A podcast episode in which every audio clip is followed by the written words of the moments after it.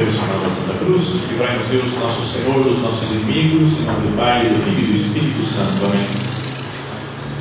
Meu Senhor e meu Deus, creio firmemente que estás aqui, que me vês, que me ouves. Adoro-te com profunda reverência. Peço-te perdão dos meus pecados e graça para fazer com fruto este tempo de oração. Minha Mãe Imaculada, são José, meu Pai e Senhor, meu anjo da guarda, intercedei por mim.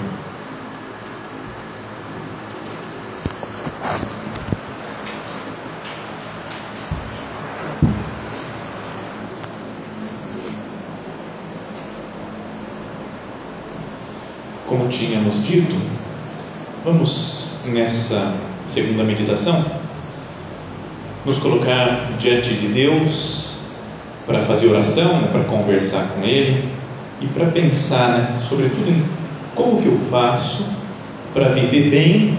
Cada um pensa assim: como eu faço para viver bem o meu matrimônio como uma vocação cristã?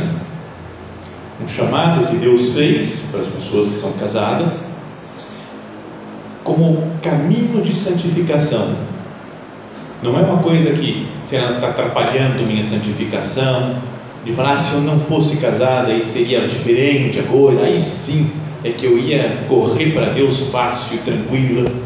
É, mas o caminho que cada um escolheu, o que Deus escolheu para cada um, quando escolhe esse caminho do matrimônio cristão, para como que eu tenho vivido bem essa vocação, esse chamado a ser santo nessa situação concreta da família.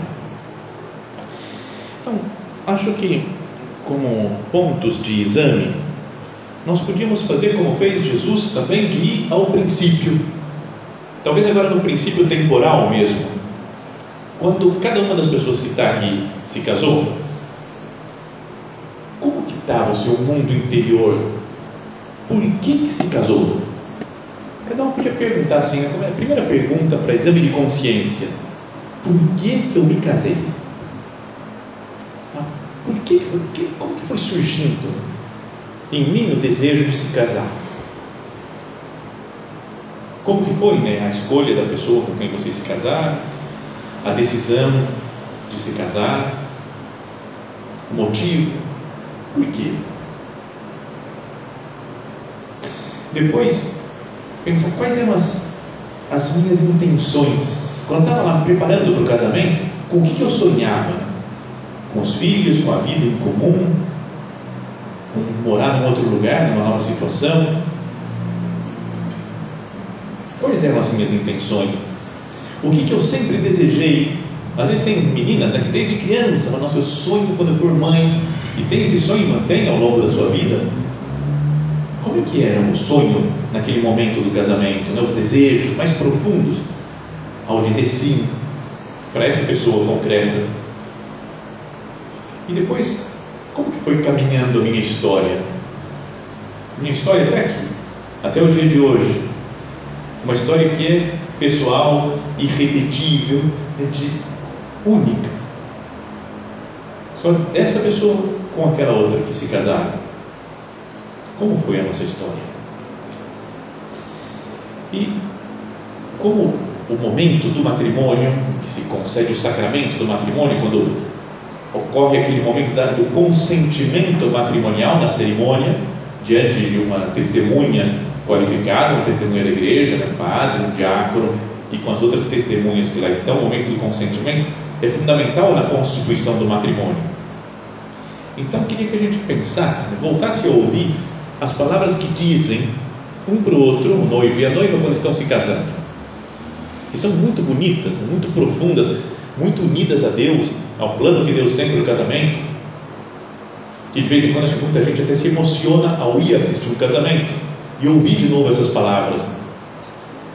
Fala assim uma das fórmulas, tem algumas variantes nas fórmulas para prestar o consentimento, mas numa delas fala assim: Eu, fulano de tal, te recebo, ciclano de tal, como minha esposa, e te prometo ser fiel, amar-te e respeitar-te na alegria e na tristeza, na saúde e na doença, todos os dias da nossa vida.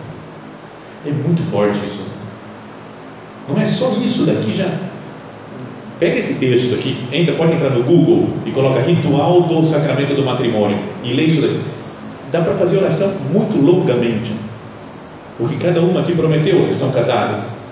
Assim: Eu te recebo como meu esposo, falando para o esposo de vocês, e te prometo ser fiel, amar-te e respeitar-te, na alegria e na tristeza, na saúde e na doença, todos os dias da nossa vida. É muito forte. Prometo ser fiel, amar, respeitar também do jeito de ser da outra pessoa. Não é? Em qualquer situação, quando está tudo bem, quando estamos felizes ou quando estamos tristes, na saúde na doença.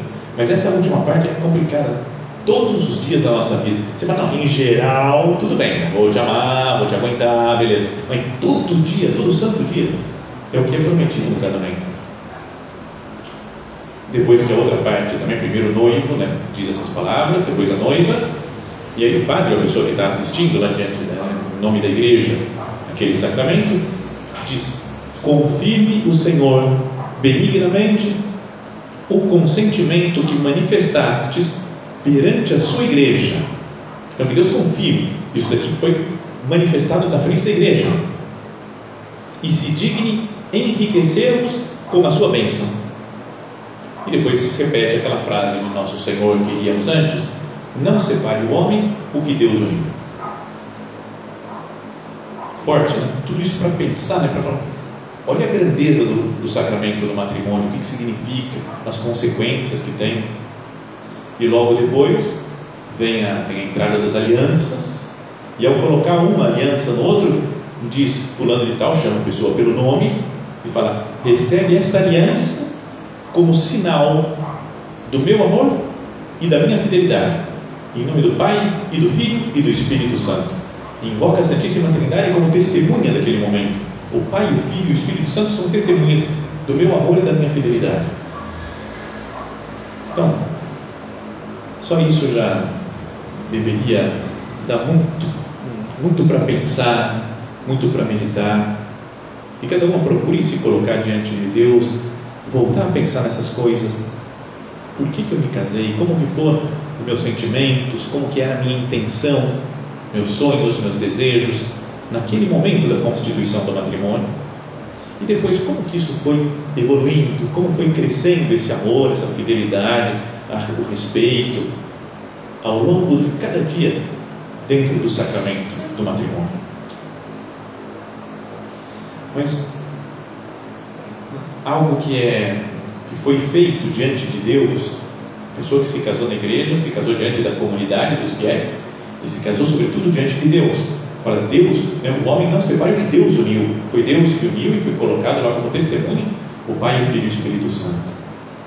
Então, uma pergunta importante, né, para até para, para ir crescendo em santidade, santificação dentro do matrimônio, é a base, o fundamento do meu matrimônio tem sido Deus ainda. No início foi diante de Deus, diante da igreja, tendo como testemunhas o Pai, o Filho e o Espírito Santo e toda a comunidade eclesial. Atualmente, tem sido Deus ainda a base do meu matrimônio, do meu casamento? É muito bonita né, aquela carta de São Paulo aos Efésios, quando no capítulo 5 dessa carta ele fala sobre como deve ser o relacionamento entre marido e mulher. Às vezes algumas mulheres não gostam, tem alguma que já me falou assim: nunca mais cite esse negócio de São Paulo porque ele está errado. Né? Não deve estar errado, né? porque é a palavra de Deus. E ele, porque ele fala, né, ou mulheres, serem submissas aos vossos maridos. E isso deixa muita mulher muito brava com, esse, com São Paulo, esse machista, o que, que ele está pensando, e não sei o quê. Mas os homens defendem que lá na frente, um pouquinho, uns versículos depois, ele fala: Maridos, amai as vossas mulheres. É muito mais difícil amar do que ser submisso. Ser submisso, você fala, tá bom, aceito, aceito. Estou odiando por dentro, mas estou submisso Agora, amar é uma mudança muito mais. Portanto, ele é muito feminista, o São Paulo, está protegendo as mulheres. Mas tudo bem, cada um entenda como quiser. Acho que está sendo igual os dois, que os dois têm que se sacrificar para fazer o outro feliz. Mas, sobretudo, ele fala: este é um sacramento grande. é um mistério grande. E eu digo em referência a Cristo e a igreja. Ou seja, assim como Cristo deu a vida pela sua igreja, o homem deve dar a vida pela sua esposa. Assim como a igreja ama Cristo e vive em função de Cristo, assim a mulher deve amar e viver em função do seu marido. Então, não é só algo humano de relacionamento bom, de a gente se dá bem, a gente se entende, ou a gente se dá super mal, a gente não, não, não bate as ideias. Isso faz parte porque nós somos humanos também. Então é natural que tenha um bom entendimento ou um ruim entendimento. Mas, sobretudo, é preciso pensar nisso. É um reflexo, uma imagem da união entre Cristo e a igreja. Cristo que dá a vida pela igreja, a igreja que vive para nosso Senhor Jesus Cristo. Então, quando vem alguma dificuldade, porque todo casamento passa por dificuldade, isso é tudo super bonito, né? A cerimônia do, de quando se constitui um casamento, a cerimônia da troca de consentimento dos dois, é muito bonito, mas na prática tem momentos de grande dificuldade. Não é? Vocês sabem muito melhores do que eu, as pessoas que são casadas. Eu sei na teoria, mas eu não, não tenho uma esposa. Sou padre, então eu vejo um casal que está com problema, coitado, né? vamos tentar ajudar porque o casal está com problema. Mas eu volto para minha casa e durmo tranquilo. É marido e mulher, se tem uma briga, tem que se acertar. Então é muito mais difícil. Reconheço que eu não estou em condições de saber exatamente o que sente um marido ou uma mulher num momento de dificuldade. Mas que a base para resolver esse problema, essa dificuldade, volte a ser Deus. Eu vou falar umas coisas que eu vou convencer ele. Não, não é só falar coisas para convencer, é pensar em Deus. Deus tem sido a base desse relacionamento. Se foi diante dele que eu prestei meu consentimento, que esse relacionamento se iniciou, como que eu vou fazer para colocar Deus agora, para que esteja presente também nesse momento de dificuldade?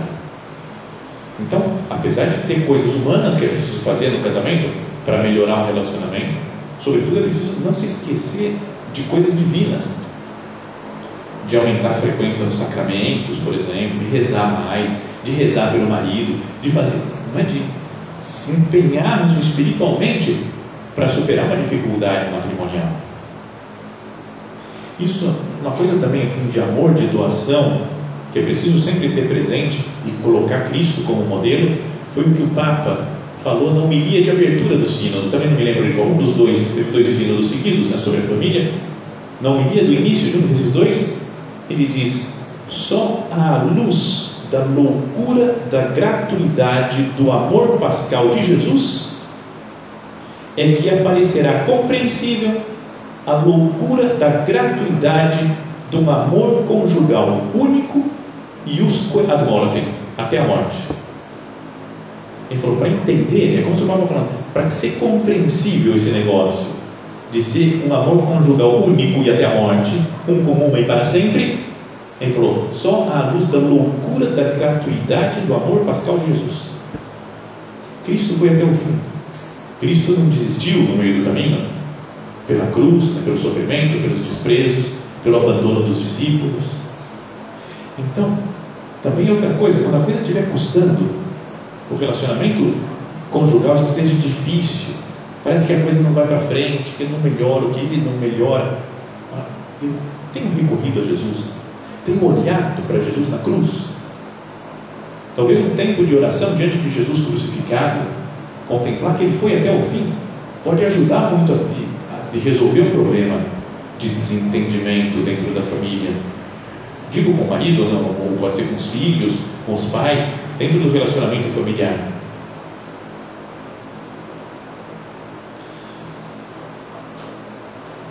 O relacionamento do casal deve ser um relacionamento de amor. Mas queria citar duas passagens da Sagrada Escritura que falam de amor para que nós nos examinemos também se o relacionamento dentro da família tem sido assim. Primeiro João capítulo 3, naquela, naquele diálogo de Jesus com Nicodemos, um dia de noite. E ele fala aquela frase que é super conhecida né, de todos. Com efeito, de tal modo Deus amou o mundo que lhe deu o seu Filho único, para que todo aquele que crê nele não pereça, mas tenha vida eterna. Pois Deus não enviou o seu Filho ao mundo para condenar o mundo, mas para que o mundo seja salvo por ele. Não, Deus deu o Filho ao mundo. Imagina, pensa o que é dar um filho para morrer por alguém. Não para jogar na cara dos, do mundo os pecados do mundo, não para condenar o mundo, mas para que o mundo seja salvo por ele. É um amor que a gente não consegue nem, nem medir direito. Como é que é possível alguém entregar o seu filho por amor de alguém? E depois, outra passagem agora da primeira carta de São João, capítulo 4, fala, caríssimos, amemos-nos uns aos outros, porque o amor vem de Deus. E todo que ama é nascido de Deus e conhece a Deus. Não vem de Deus, é algo divino o amor. Ele vai falar várias vezes nessa primeira carta que Deus caritas est, Deus é amor. Aquele que não ama não conhece a Deus, porque Deus é amor. Nisto se manifestou o amor de Deus para conosco, em nos ter enviado ao mundo o seu Filho único, para que vivamos por Ele. Nisto consiste o amor, não em termos nós amado a Deus, mas, em, mas sim que Ele nos amou e nos enviou seu Filho como expiação para os nossos pecados. A invenção do amor não foi nossa, né? nós temos amar a Deus. Ele começou essa história de amor enviando seu Filho para morrer, para expiar os nossos pecados. Caríssimos, continua São João, se Deus assim nos amou, também nós devemos amar uns aos outros.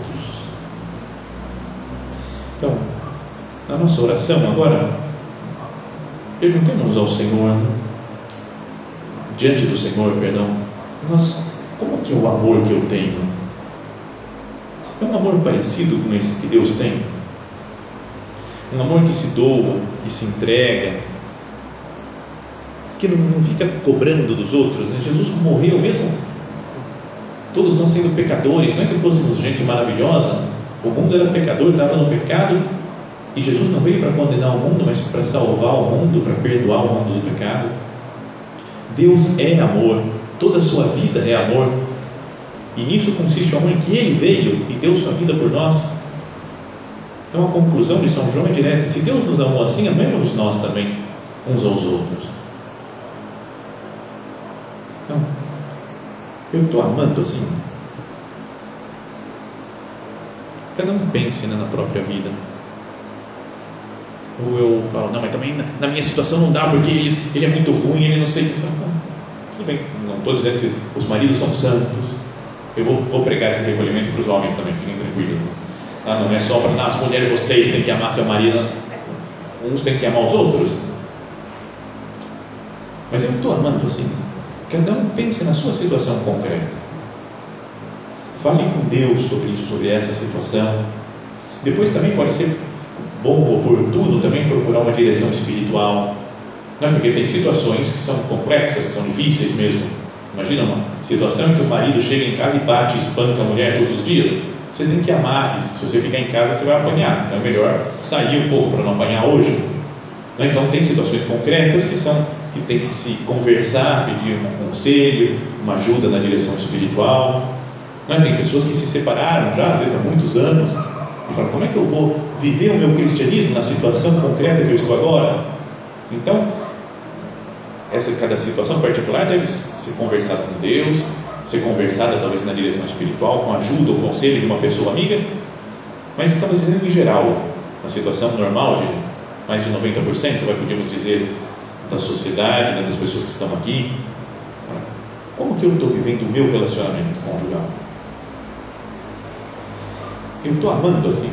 E o amor não é só um sentimento. Lembra, é conhecida aquela história de um desses palestrantes aí famosos que aparecem por aí, que vai ganhando dinheiro e falando de, né, de coisas de autoajuda, etc. Mas fala, fala ideias boas. E numa palestra ele falava sobre isso aí de amar o cônjuge, né, amar o marido, amar a esposa. E aí um homem lá levantou no meio e fez uma pergunta, falou, mas no meu caso acabou, não tem mais essa de amar. A gente se amava antes, mas agora acabou o amor. Ele fala, se acabou, então ame a sua mulher. Ele falou, não, não é isso, você não entendeu, não tem mais esse negócio de amor entre nós, acabou. Ele falou, precisamente o que eu estou falando. Se acabou o amor, ame-a. O amor, amar, perdão, é um verbo. Então é algo que você tem que fazer.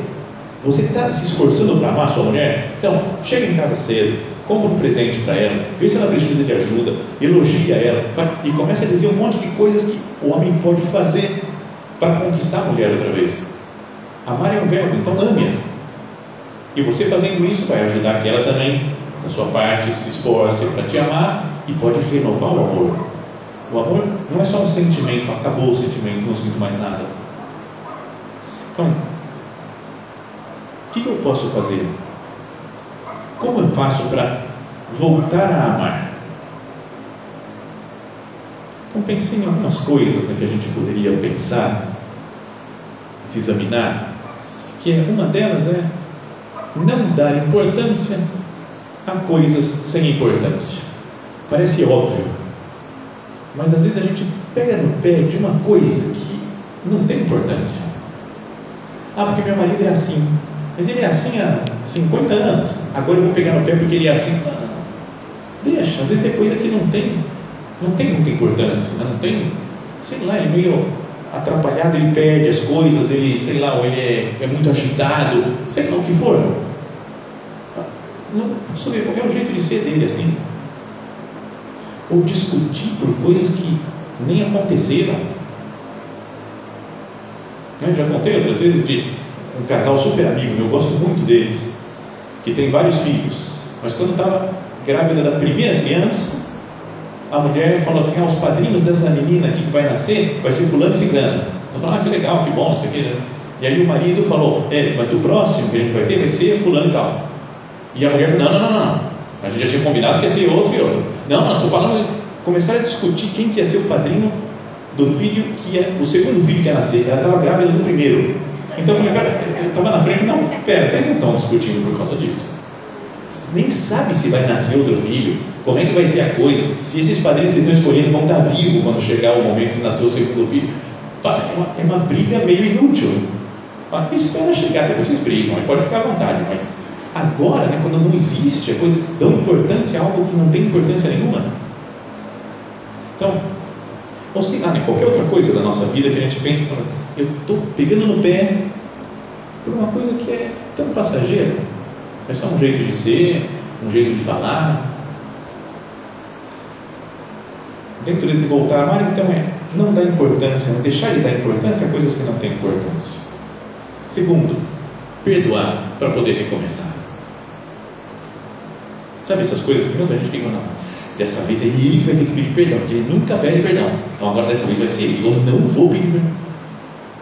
Não procura muita justiça. Jesus morreu na cruz, então olhar para Jesus na cruz, fala, não, o que eu vou fazer? Jesus morreu na cruz sem culpa nenhuma, porque carregou sobre si as nossas culpas, os nossos pecados. Como é que eu posso não é ficar exigindo muita justiça? Se o modelo do amor é o amor de Cristo, se fala que o, relacionamento nosso tem que ter como testemunho o Pai, o Filho e o Espírito Santo, mas agora fala, mas isso eu não perdoo. Eu não deveria elevar um pouco o meu coração? Quando na missa fala corações ao alto, o nosso coração está em Deus. É verdade mesmo? O meu coração está lá em Deus? Ou não, está aqui que eu vou ter que mostrar que eu que tenho razão, não é ele? E continuo na briga aqui. Para que isso? perdoar, para poder recomeçar uma vida em comum e conversar. Na volta a dizer, vou falar isso no recolhimento dos homens também, porque eles têm que pedir perdão também. Não é só de um lado, os dois lados têm que pedir perdão.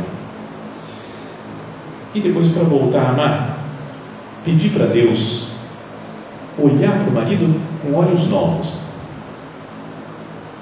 Às vezes a gente já está com aquela imagem, é ele, eu sei, até o jeito dele, dele respirar. Respira, eu sei. Quer ver que ele vai dar aquele passo agora? Ele vai dar um passo. Pronto. Viu? Sabia que ele dá passo agora. Não é para dar aquele passo a mais. Sabe, qualquer coisa, são coisas super pequenas. Mas que como a gente já está acostumado com a outra pessoa, a gente montou uma imagem dele, acabou, ninguém tira mais. Pensamos ao Senhor, meu Deus, me faz olhar de um jeito diferente.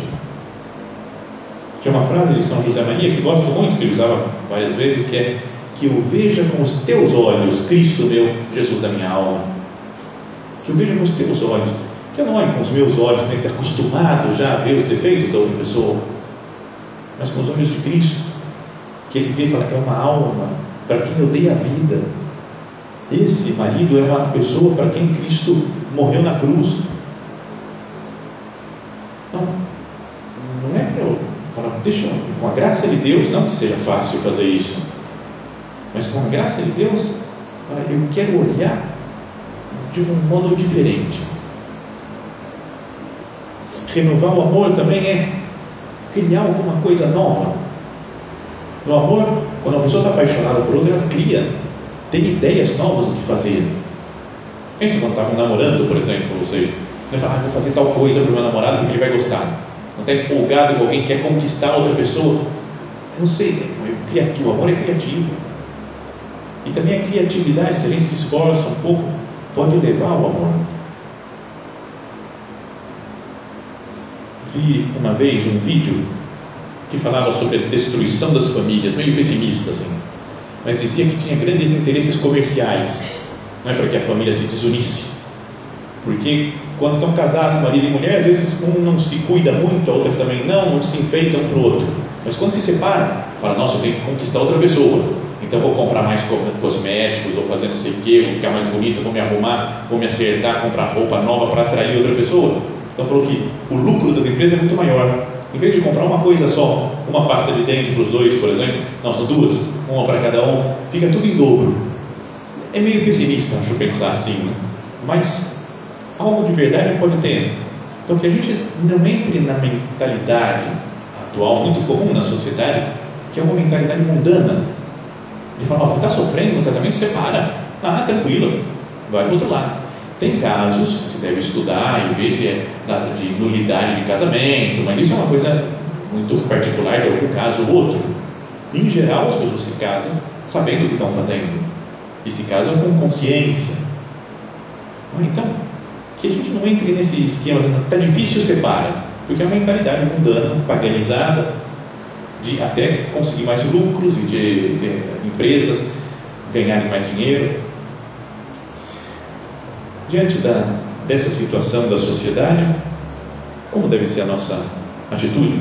A atitude de um cristão. Como é que um cristão ele se coloca dentro de uma sociedade em que a separação é muitas vezes algo natural até, corriqueiro. Conhecemos muitos parentes, os amigos né, que estão separados. Então a primeira atitude é rezar. Sempre. O cristão deve ser uma pessoa de oração. Rezar pela união das famílias, é rezar pela, pela situação da igreja, para que a igreja sempre transmita a doutrina da cristã, a doutrina da, da fé, do evangelho sobre o matrimônio e a família. Depois, além de rezar, se manifestar, cada um do modo como achar melhor.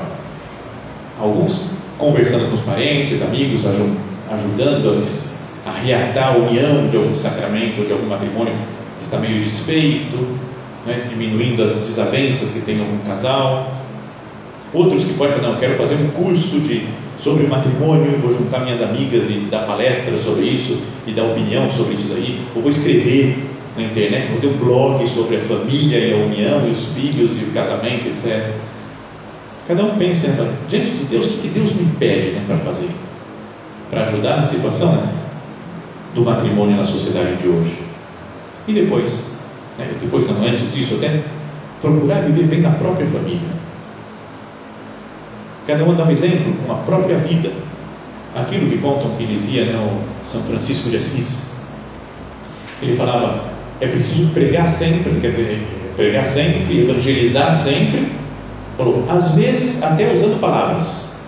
Como ele falou, a primeira coisa não é ficar falando pregando, mas é dar exemplo de vida. Contam, parece que uma vez ele e um outro irmão franciscano são Francisco falou: Vamos pregar naquela cidade. E saíram com aquele hábito deles, andando pela cidade, andando, andando, andando, andando, andando, andando, foram embora da cidade. E o irmão lá falou: Mas irmão Francisco, a gente ia pregar? Falou: Já pregamos.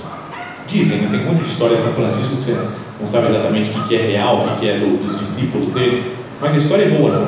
Já a minha, meu testemunho de fé cristã, de estar com esse hábito, já é uma pregação do Evangelho. Então, uma família bem constituída, unida, onde tem amor entre os, os pais, com os filhos, é um grande testemunho, uma grande evangelização da sociedade. Bom, nós peçamos ajuda a Deus. Né? É algo que é, é fácil de falar nesse tema, mas difícil de praticar.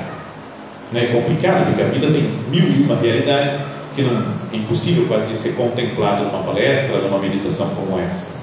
Mas que cada um tem esse ideal. Eu quero me colocar diante de Deus e pensar, e o meu matrimônio aconteceu diante de Deus. Então é Deus que vai me ajudar a viver santamente esse casamento. E assim pedir ajuda ao céu, pedir ajuda a Deus nosso Senhor, a intercessão dos santos que nós temos devoção, especialmente a nossa mãe Santa Maria, que é rainha da família.